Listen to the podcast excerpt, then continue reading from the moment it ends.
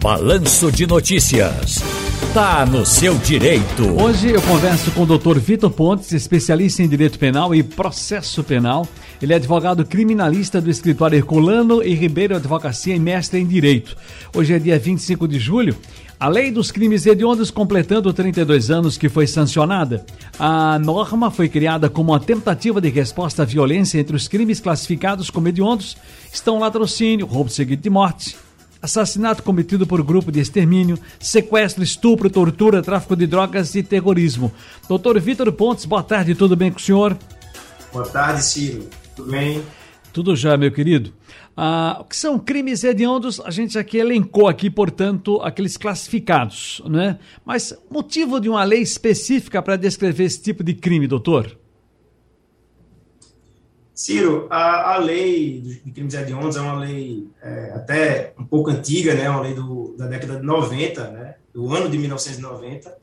É, e ela buscou trazer esse tratamento mais reprovável né, a esses crimes que são considerados mais vis, mais repugnantes por parte da sociedade. É o que não significa que todos aqueles crimes que são repugnantes necessariamente estão inseridos nesse rol de crimes hediondos.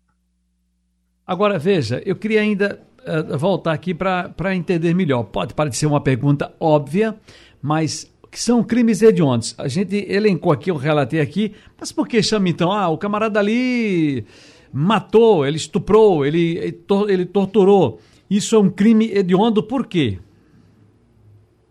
Veja, a lei de crimes hediondos, ela estipula né, de maneira é, taxativa aqueles crimes que merecem esse tratamento mais reprovável.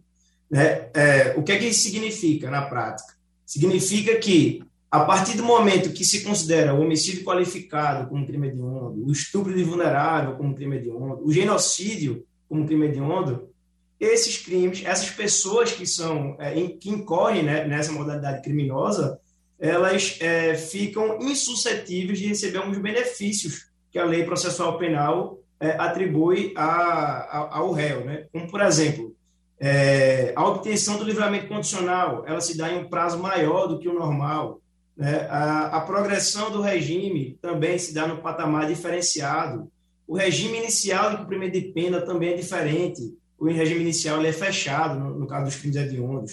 Então, a, a própria lei tratou de, de, estabelecer quais são os, os crimes considerados hediondos, de maneira taxativa, então só aqueles que estão ali na lei é que são considerados hediondos, e esses crimes, né, os sujeitos que incorrerem nesses crimes, aí estão é, sujeitos a, uma, a, um tratamento diferenciado, no sentido de ser a eles é, mais dificultoso a obtenção de alguns benefícios. Agora veja, os condenados, veja não como diz a Natália Ribeiro, escute. Os condenados têm direito à liberdade provisória fiança, doutor Vitor Pontes?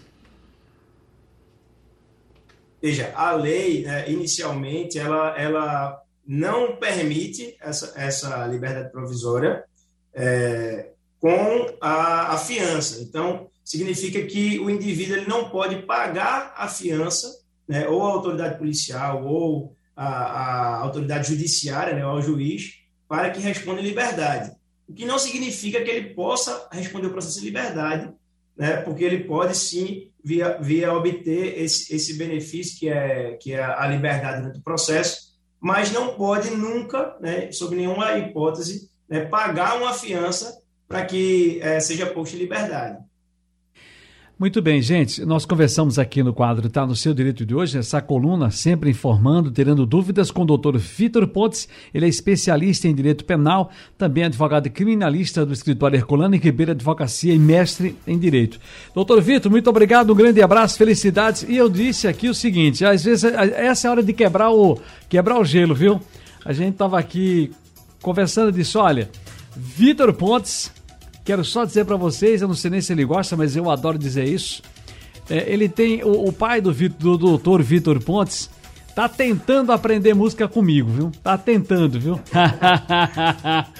ele é o filho do nosso querido Gilberto Pontes, né? Um dos grandes estimuladores, é, inspiradores ao lado do nosso querido é, Spock da orquestra, né, da Spock Frevo Orquestra. Gilberto Pontes, Gilberto Pontes é o irmão querido, grande saxofonista e um grande músico, um virtuoso na, na arte. E eu sou muito feliz de ser amigo dele também, de tê-lo como amigo e mestre na nossa música. Querido Vitor Pontes, um abraço, felicidades e até a próxima. Eu quero te agradecer né, a oportunidade aqui, o espaço e também é, dar, prestar essa, essa homenagem né, ao meu pai, né, que é meu mestre, é meu, meu amigo, meu melhor amigo. E fico muito feliz de, de, de você ter feito menção né, a, a, presença dele né, e, e, a relevância que ele tem pra, pra, para com a música pernambucana. Então fico muito feliz. Obrigado, Ciro. Tanto quanto ele, a, a senhora, sua mãe também, a nossa querida Dona Carmen, porque ela é clarinetista Isso. também da nossa banda sinfônica do Recife, como seu pai é é, é, é, saxofonista e ela é responsável, juntamente com um grupo de mulheres maravilhosas, inteligentíssimas dessa arte que é a música. Ela tá lá cuidando lá da, da, da orquestra 100% Mulheres, que é uma fantástica orquestra, maravilhosa orquestra. Doutor Vitor Pontes, um grande abraço, felicidades e até a próxima. Abraço, Ciro, até a próxima. Agora, tem uma, uma, uma pergunta aqui, cadê o Vitor? Volta ele aí, que ele ainda tá aí. Só perguntar, o Vitor não, não toca nada, Ciro disse, deixa eu perguntar aqui. Não toca nada, Vitor? Toca, toca um pouco de violão, enrola. Rádio Jornal, deixando você por dentro de tudo.